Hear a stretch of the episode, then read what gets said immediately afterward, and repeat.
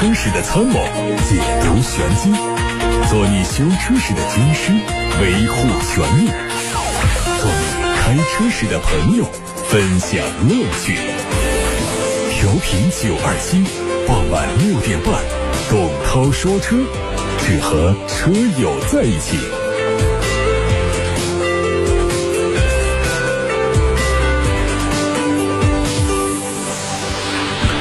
各位晚上好，我是董涛，欢迎在六点半到七点半，通过调频九二七的电波以及蜻蜓、喜马拉雅、九头鸟等平台听董涛说车。我在广播里回答大家的选车用车提问，大家的提问通道是八六八六六六六六，这是楚天交广呼叫中心的热线电话，还有董涛说车的微信公众号，也可以留言提问。现在看到的是来自于微信公众号后台的话题。一位叫方圆的网友留言说：“英朗，别克英朗是买它的1.5升好，还是买个 1.3T 的好？1.3T 的动力强一点，但是是个三缸机；1.5升的动力弱一点，是个四缸机。我觉得现在我主张还是买 1.3T 吧，1.3T，因为1.5升的这个动力实在是太弱了，开起来实在是着急。嗯，现在我们的车呢，一般来讲啊。”排量小一点是可以，但是呢，这个马力数和扭矩数啊太弱的话呢，实在是跟不上现在的形势了。在价位相当的情况下，就算是个三缸，那它的动力也更强。抖动和噪音的问题呢，你那个小的马力的四缸机啊，深深的踩油门也同样会带来更大的噪音。所以我觉得三缸发动机啊。实际上，它就是一个抖动和噪音的问题，没有没有办法把它处理的像四缸机那么好。实际上，从技术的等级来讲啊，从它的效率、燃油的燃烧效率各个方面讲，包括排放的水平讲，三缸机，尤其是涡轮增压的三缸机，并不比同排量的四缸机差的。所以，这是我推荐买个一点三 T。下一个网友问。希望谈一下四十八伏的轻混，它的电动部分是不是仅仅在起步的时候发挥作用啊？是不是不能纯电行驶啊？我在等新款的奥迪 S 三，但是据说会用四十八伏的轻混，是否会增加维护成本和较大的车身重量以及可靠性？未来的发展趋势怎样？未来的总趋势肯定不是四十八伏的轻混，呃，总趋势也不会是强混，总趋势就是纯电，啊，你要讲总趋势，现阶段的话呢？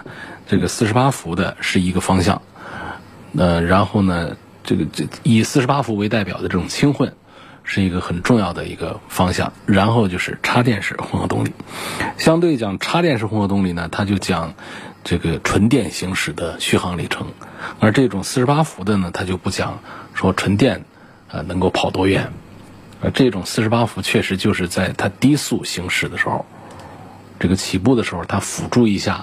我们小排量的燃油机器能够让它在提速的时候啊感受更好，包括提速更快，以及换挡的时候更加的平顺，这都是我们四十八伏能够带来的帮助。这是我们直观的开车的体验。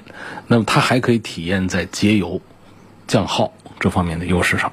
所以现在你会看到很多品牌会在这个发动机和变速箱。在正常的燃油发动机和变速箱之间，甚至在内部集成四十八伏的轻混系统，就是起这个作用的。对，它不能直接的纯电行驶多远啊。那么你等新款的奥迪的 S 三呢，它给你能够带来什么？那是是会用四十八伏的轻混系统，但是它不会增加你的。维护的成本，你几乎可以忽略这个四十八伏的轻混给你带来的维护上的区别。车身的重量那肯定是会有一些区别。你看这个轻混系统，它毕竟还是要用到这个稍大一点的电池，包括这个电机啊这方面。但是我认为呢，它跟插电式混合动力来对比的话，给车身的重量带来的区别，我们是可以忽略不计的。汽车的共振是什么意思？S 九零是不是有个问题？呃，还问 S 九零跟奥迪 A 六如何选，空间、后期费用等等。这个汽车的共振的这毛病呢，是在沃尔沃的 x C 六零以及 S 九零上都曾经普遍的发生过，就是在车厢设计上的一些缺陷。后来在厂家这个生产线上呢，对于后备箱的挂备胎的地方啊，都做了一些一些处理，可能是一些配重块啊，或者是怎样结构上的一点点调整之后呢，把这个共振已经是更大程度上的呃消除了。但是呢，这个 S 九零在它的噪音控制方面仍然不算是在 C 级车里面做的比较好的啊，不算是做的好的。在沃尔沃的 S 九零和奥迪 A 六之间呢，我还是赞成奥迪 A 六要多过于沃尔沃的 S 九零。近期看中了斯巴鲁的傲虎，问这个车有什么优缺点？为什么现在还在看斯巴鲁的傲虎呢？你不怕这个车今后四 S 店就关门了吗？然后这车找不到地方维修保养了吗？不担心这个吗？这是一个很过时的一个品牌，包括它推新车型也推不出来，厂家整个的资金投入和研发能力、车型储备严重的落后于当代，所以基本上这算一个过气的明星。它曾经是明星，但现在就是过气，过得很远了。我是不赞成我的听友们来考虑买一个斯巴鲁的车的，这身上的那点东西。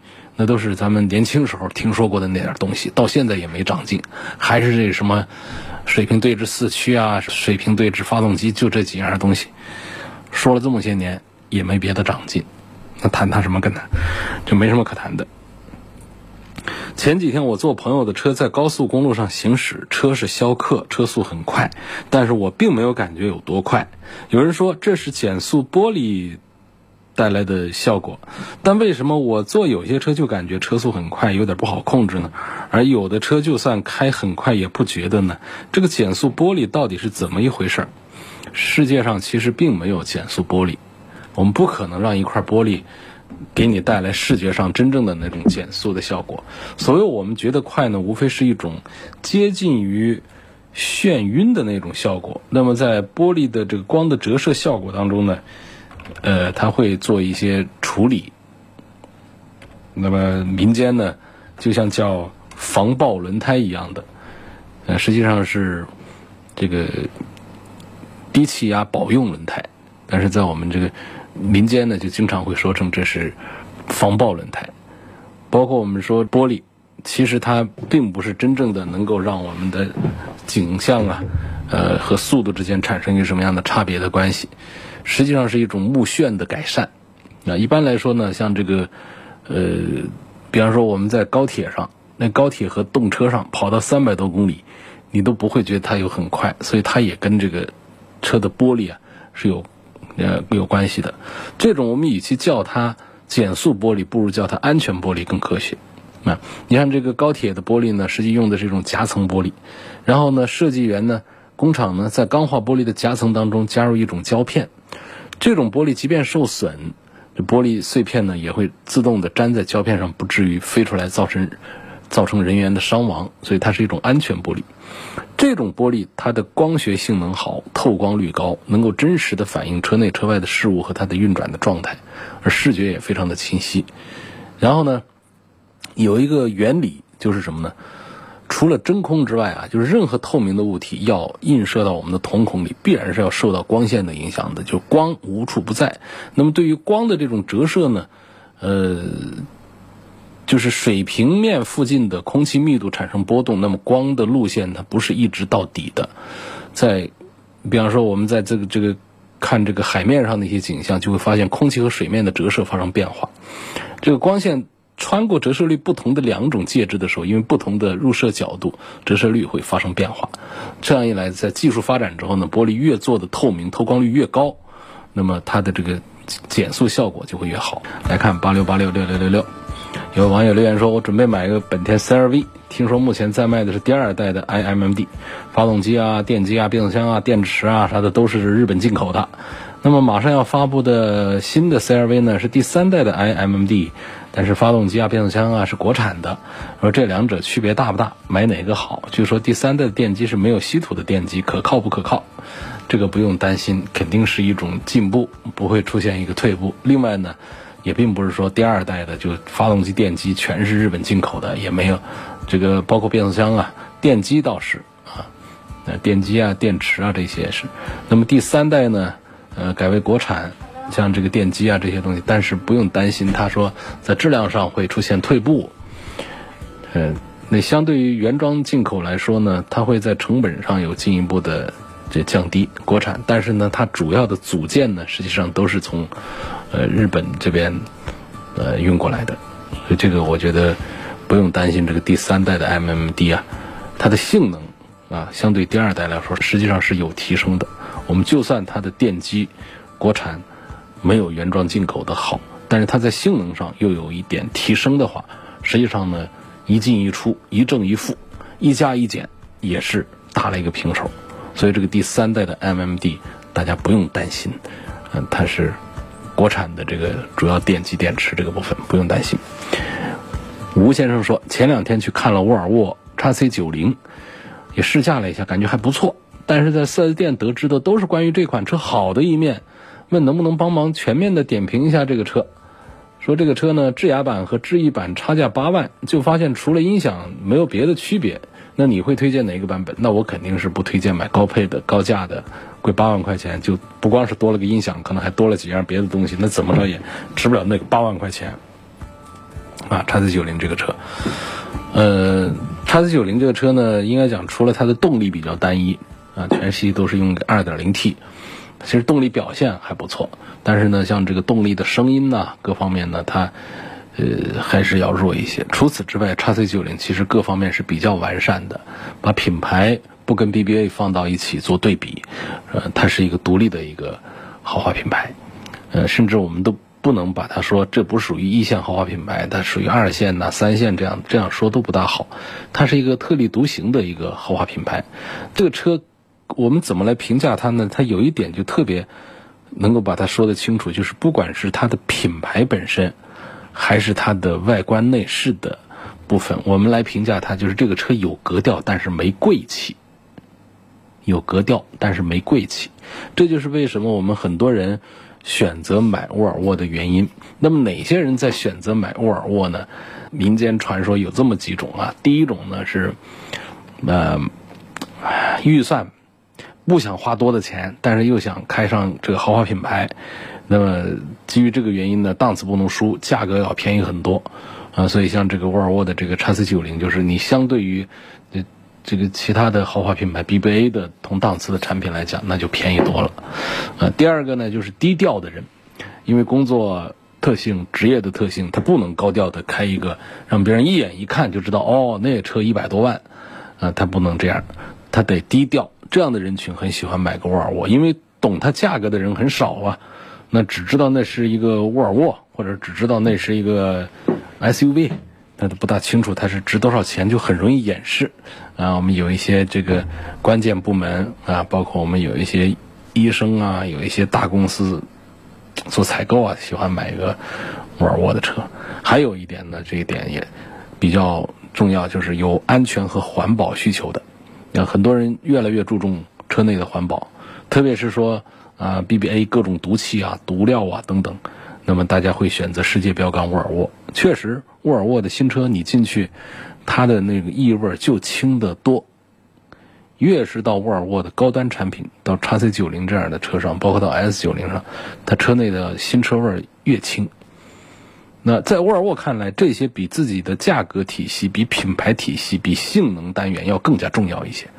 沃尔沃的理念是他认为没有什么比自己和家人的生命更加重要啊，这也是呃这个北欧人的一种生活理念。它当然就体现在它不光是汽车产品，包括它的家居产品、它的食品、它的建筑等等各方面，其实都贯穿了这样一个人群的理念。那么在车这样的综合工业的代表作品上，他更是要注意，呃，这个贯穿他自己的一个思想，没有什么比自己和家人的性命更加重要。所以这是对安全和环保有需求的。然后还有一种呢，这个可能，呃，人群并不是太多，就是有爱国情怀的人。大家知道，这吉利收购了沃尔沃呀，很自豪的一件事儿。吉利是咱们的响当当的中国品牌。自主品牌能把一个世界呃知名的沃尔沃把它拿下来，那么现在让我们严格意义上讲，沃尔沃算国产品牌啊，它又是豪华品牌，所以想买一个国产的高端车呢，有，而且只有这么一个选择。这就是我们分析这个沃尔沃这个品牌为什么讲它不属于一线，不属于二线，它没法来跟凯迪拉克、跟 BBA 来做一番对比，就是从这几个角度来阐述的。所以你问到这个沃尔沃的 x C 九零这一款这个沃尔沃的旗舰 SUV，它有什么优点、缺点来讲？我觉得恐怕就是它的动力单一，这算一个缺点。然后还有人反映它的悬挂方面呢，没有其他的产品那么的舒适。那你要买它的高配区的话，啊，它也可以给你带来一些舒适表现。所以我觉得这个车基本上谈不上什么缺点，就是喜欢这个品牌就买。您正在收听的是董涛说车，董涛说车正在直播，我是董涛。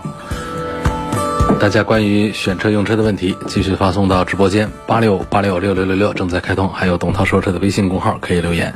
错过收听的可以通过董涛说车全媒体平台收听往期节目的重播音频。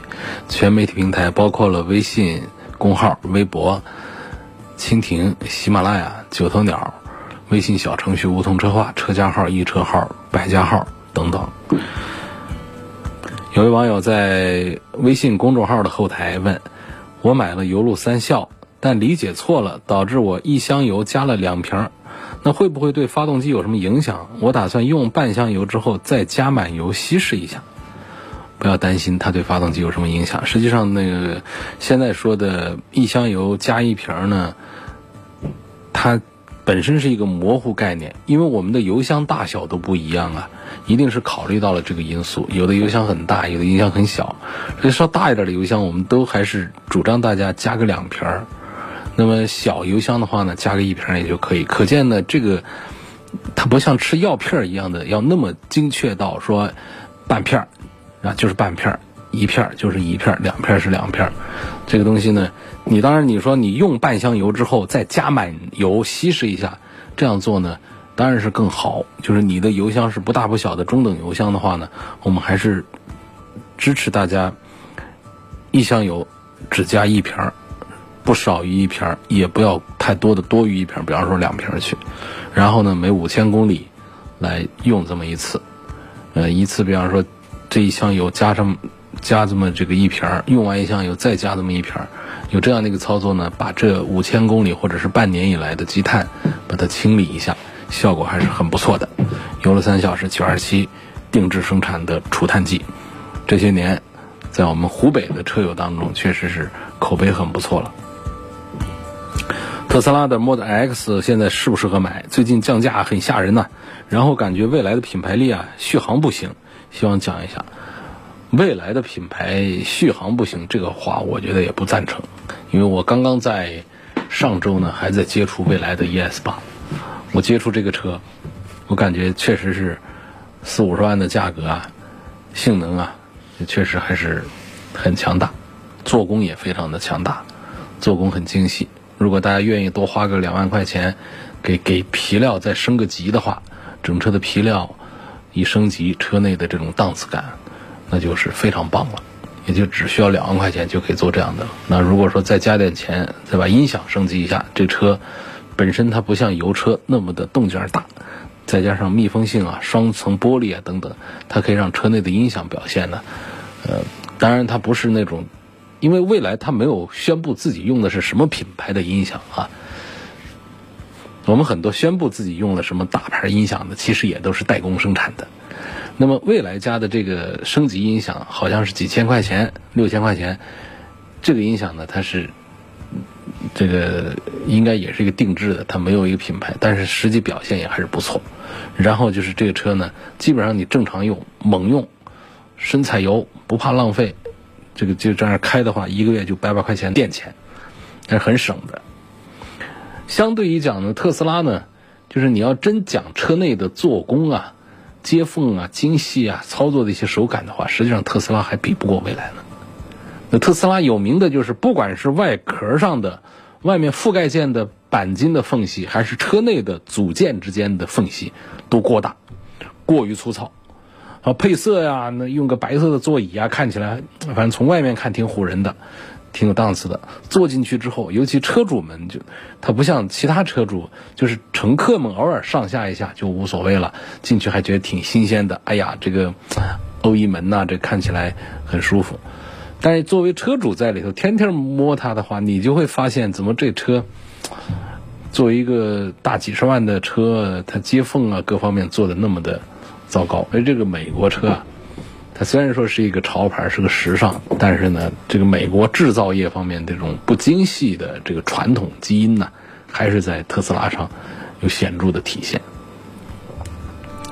因此呢，在这样的一个问题之下呢，我赞成呢，这个朋友可以考虑一下未来的 ES 八。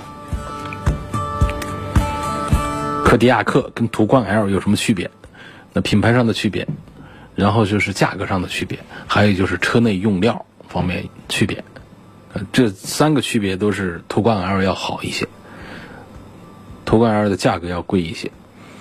啊，其实从平台上讲。从这个主要的零部件上讲，包括小零件上讲，两个车都用的是同样的供应商体系。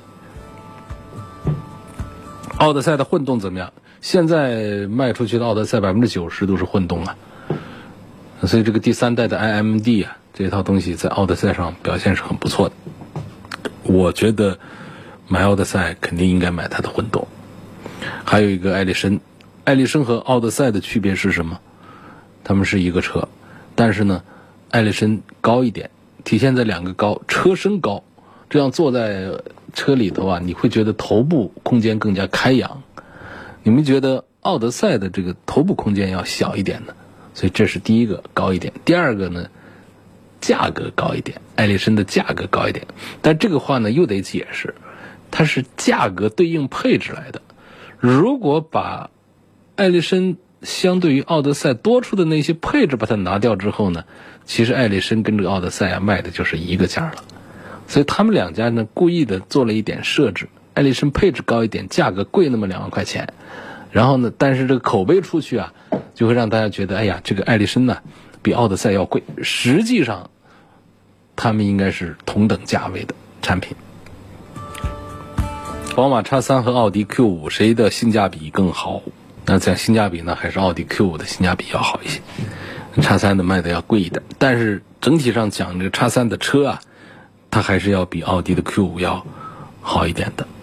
理想汽车怎么样？三四十万元价位的理想和蔚来跟奥迪 A 六哪个好？买车带个律师是不是更有保障？哪里有专业技术人员跟着一起调车？其实我觉得，如果你朋友多的话，带一个律师。再带一个懂车的，那就更棒了。因为律师他如果是在车方面不懂的话，顶多跟你在手续方面呢，呃，在法律这个层面上考虑的更加周全一点。但是呢，懂车也很重要。这懂车有两个方向，一个方向呢是对汽车的这个购买交易的这种流程和陷阱和坑了解的比较多，这也叫懂车。所以这些东西呢，他他如果说是一个不懂这些方面的一个律师的话，他不一定能够避免这些坑的。第二个方向呢，就是我们对车本身，呃，比较熟悉、比较了解。我们知道，第一怎么选配置划得来；第二个怎么对比两台商品车，哪一台要好一点儿；怎么发现它的瑕疵；怎么避免买到问题车、故障车等等。所以有条件的话呢，能够叫上两个这样的人是最好，一个是懂法律的，二个是懂车的。如果实在是我们只叫一个的话，我恐怕觉得叫一个懂车的要比叫一个律师要更有用一些。嗯，最好就是自己啊，平时啊花点功夫，花点功夫在车上。嗯，不管是你买车之前做的功课，还是说对于我们今后用车这些东西啊。常识多了，没什么坏处。轻客前驱好还是后驱好？哎呦，这我就轻客通常讲的就是微面了，面包坨子。那微面这种车前驱好，很多车都是像五菱，他们都是做后驱。前驱好后驱好？我也不知道。一般轿车上这个都是前驱，那么有些高端运动型的车上会用上后驱。轻客发动机都在座位底下，呃，或者说是在车头啊这样的地方。应该讲，如果是前轮驱动的话呢，实际上它是这个转向各方面呢，它会受到一些影响，但是它动力传输的损耗比较小。那么从原理上讲呢，这种轻客呢恐怕会载重比较大。那么载重大，如果只是前轮做驱动轮的话，同时也兼做这个导向轮的话，那么这个车子呢是更容易打滑一些，这动力方面尤其爬坡的时候是差一些的。而后驱呢，它可能在负重的情况下呀，在上坡的时候，它的动力表现要更好一些。所以这也是我们很多呃货车啊。那客车啊，他们会选用后驱的原因吧。总之，我对轻客实在是缺乏了解，抱歉，只能说到这儿。感谢大家收听和参与今天晚上的董涛说车节目。